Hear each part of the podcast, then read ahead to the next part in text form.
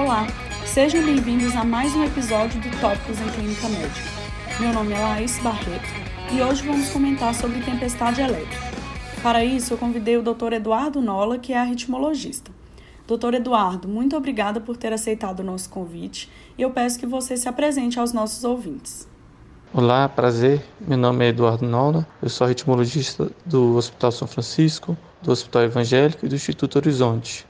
Também sou cofundador do projeto Arritmia na Prática, um Instagram sobre conhecimentos em ECG e arritmia. Obrigado pelo convite. A gente vai falar sobre tempestade elétrica. Eu gostaria de começar perguntando qual é o conceito de tempestade elétrica. A definição de tempestade elétrica é quando o paciente apresenta três eventos ou mais de taquicardia ventricular monomórfica polimórfica ou fibrilação ventricular. E nos pacientes portadores de CDI, a definição também pode ser quando ele apresenta três choques ou mais, também chamados de disparos, em menos de 24 horas por eventos diferentes. Porque às vezes uma mesma arritmia pode necessitar de vários choques para ser revertido. Nesse caso, não é uma tempestade elétrica. É importante lembrar que tempestade elétrica é um espectro muito amplo, desde o paciente que preenche o mínimo para a tempestade elétrica ao paciente que entra em arritmia múltiplas vezes, necessitando de vários choques e, obviamente, terá um manejo e um prognóstico diferente do outro paciente. Como realizar a abordagem do paciente na sala de emergência? A abordagem inicial dos pacientes deve sempre seguir o ABCD. Então, verificando primeiro a parte de proteção de vias aéreas, depois respiração, depois circulatório, como todo paciente grave que chega numa emergência. Bem, após essa abordagem inicial, e aí de fato você vai ter que definir o tratamento. O ideal é manter esse paciente em ambiente de terapia intensiva ou sala de emergência durante pelo menos 24 horas, sem arritmias ventriculares. Não existe esse tempo muito bem definido, porém é boa prática as 24 horas. Sempre temos que corrigir os subs eletrolíticos, que podem ser o gatilho da arritmia.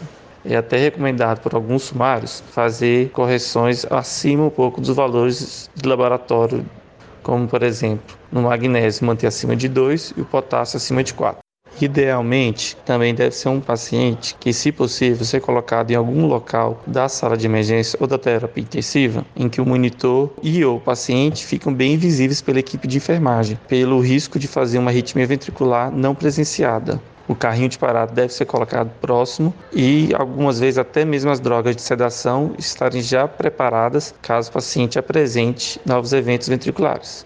Claro que isso vai depender muito do espectro. Então, quanto mais o paciente estiver se apresentando com arritmias ventriculares graves, mais você vai tentar fazer essas condutas para proteger o seu paciente de um evento para você não postergar o tratamento.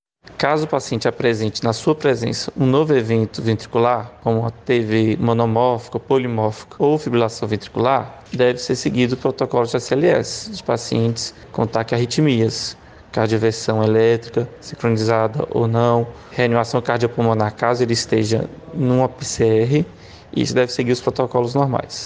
Se o paciente se apresentar no pior espectro, no qual ele vai necessitar de vários choques, idealmente é melhor você prosseguir com intubação e sedação contínua. Assim você poderá fazer a cardioversão de forma mais rápida e indolor para o paciente. Sem contar que o adrenergismo é um fator de gatilho para muitas etiologias de arritmias ventriculares e tempestade elétrica.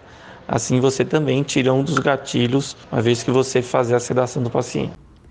Quais são as possíveis causas da tempestade elétrica e como elas influenciam no tratamento? A definição etiológica da arritmia vai influenciar de forma importante no tratamento medicamentoso.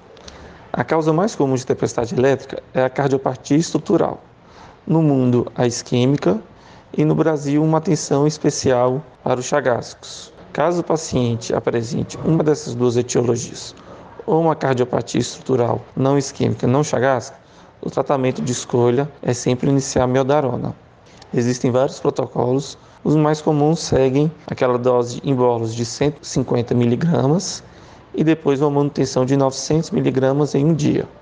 Após Existem também vários protocolos e a gente tende a seguir o do Venice Trial, um estudo do New England que mostrou que, quando comparado à ablação, a amiodarona para os pacientes virgem de amiodarona ou em uso de dose baixa de amiodarona é tão bom quanto a ablação. Então, obviamente, nos pacientes, nesses casos, a gente prefere fazer somente a miodarona. A dose que eles usaram foi 400 miligramas duas vezes por dia durante duas semanas, 400 miligramas uma vez por dia durante duas semanas e depois 200 miligramas uma vez por dia até definição do médico. Junto com a miodarona, deve ser também iniciados os beta-bloqueadores. Exceto nas contraindicações, como bradicardia importante entre as taquiarritmias ou insuficiência cardíaca descompensada, ele deve ser iniciado o mais rápido possível. Hoje em dia, a tendência é se usar o propranolol. Apesar de ser um beta-bloqueador mais antigo, existe um estudo randomizado no qual comparou ele com o metoprolol e mostrou que o propranolol foi melhor, até mesmo em pacientes com fração de injeção reduzida no qual, após alguns dias de quadro estável, era trocado pelo succinato de metoprolol ou carvedilol, de acordo com a equipe assistente. Então, deve ser sempre iniciado junto com a miodarona, de preferência o propranolol, caso o paciente não tenha contraindicação. Caso, após iniciado o beta-bloqueador e a miodarona, o paciente mantenha arritmias ventriculares com repercussão hemodinâmica, deve ser iniciada a terceira droga, que é a lidocaína, é um antiarrítmico da classe 1B, extremamente eficiente nessa situação, porém com efeito colateral muito comum na dose usada para tempestade elétrica, que é a sonolência. Então sempre ficar atento caso seja iniciada a lidocaína. O tratamento medicamentoso pode mudar quando a causa da arritmia não é reentrada, ou seja, não é cardiopatia estrutural. Nesses casos, a gente pode estar falando de coisas mais raras, como canalopatias ou outras doenças. Quando é que você vai suspeitar disso? O paciente, obviamente, já vai ter o diagnóstico prévio dessa doença e ele vai te informar que é portador de QT longo ou de brugada, ou você vai olhar o eletro de base e você vai ver a alteração. Então é importante procurar QT longo, o padrão de brugada. Nesses casos, o tratamento muda. A miodarona é até danoso para QT longo e inefetivo para brugada. E aí o ideal é você fazer sulfato de magnésio e até mesmo considerar marcapasso transvenoso temporário. Caso você veja que ataque à arritmia geralmente inicia no momento de bradicardia, o marcapasso é extremamente eficiente nesses casos. E outra droga que pode ser usada também no QT longo é a lidocaína, porque ela encurta o QT. Como abordar o paciente que já é portador do cardiodesfibrilador implantável e quando utilizar o IMA? A abordagem do paciente com CDI muda um pouco. Idealmente, o melhor é conseguir de forma mais rápida uma avaliação do dispositivo.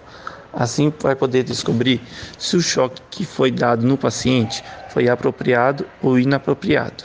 Lembrando que o choque, independente de ser apropriado ou não, dói muito e em alguns casos pode até causar estresse pós-traumático.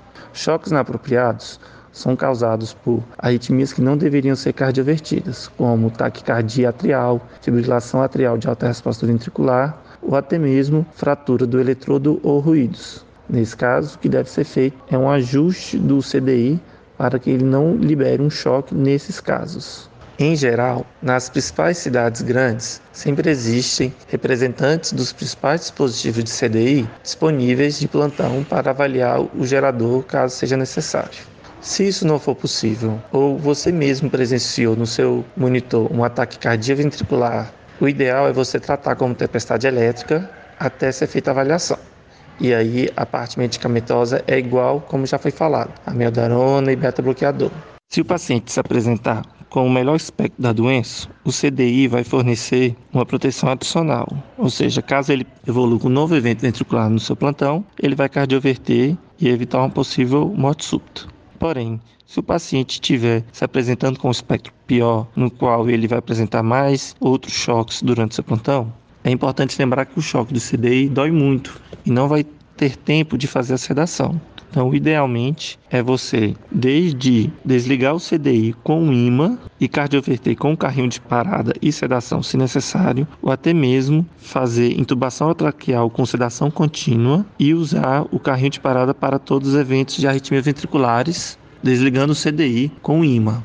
O imã no CDI desliga as funções de choque, ou seja, os tratamentos de taquiarritmias, e mantém a programação que já estava de PACE, ou seja, se estiver em VVI ou em DDD, vai manter essa mesma estimulação cardíaca. Pode parecer estranho desligar o CDI com imã em um paciente que esteja com tempestade elétrica. Porém, tente imaginar a situação: um paciente com múltiplas arritmias ventriculares, recebendo múltiplos choques, choques esses que doem muito, que não vai ter tempo de você fazer a sedação. Então, o ideal é desligar o CDI e fazer sedação peri-procedimento quando for cardioverter. E se você tiver que fazer isso múltiplas vezes, realizar intubação orotraqueal e sedação contínua para poder fornecer todos os choques necessários. Outra situação no, no, qual desligar o CDI é muito importante é quando ficou óbvio que os choques são todos inapropriados. Então, se você, durante a monitorização, vê que o paciente recebeu um choque do CDI, mesmo em ritmo sinusal, ou em fibrilação atrial, ou outra arritmia supraventricular, é provável que o CDI esteja com um defeito ou mal programação. Nesse caso, tem que desligar o CDI para que não seja fornecido nenhum choque inapropriado. Pessoal, este é um assunto complexo e prestar os cuidados adequados ao paciente com tempestade elétrica é desafiador para o médico emergencista e intensivista. Agradeço ao Dr. Eduardo Nola pelas explicações e dicas e aos ouvintes pela atenção.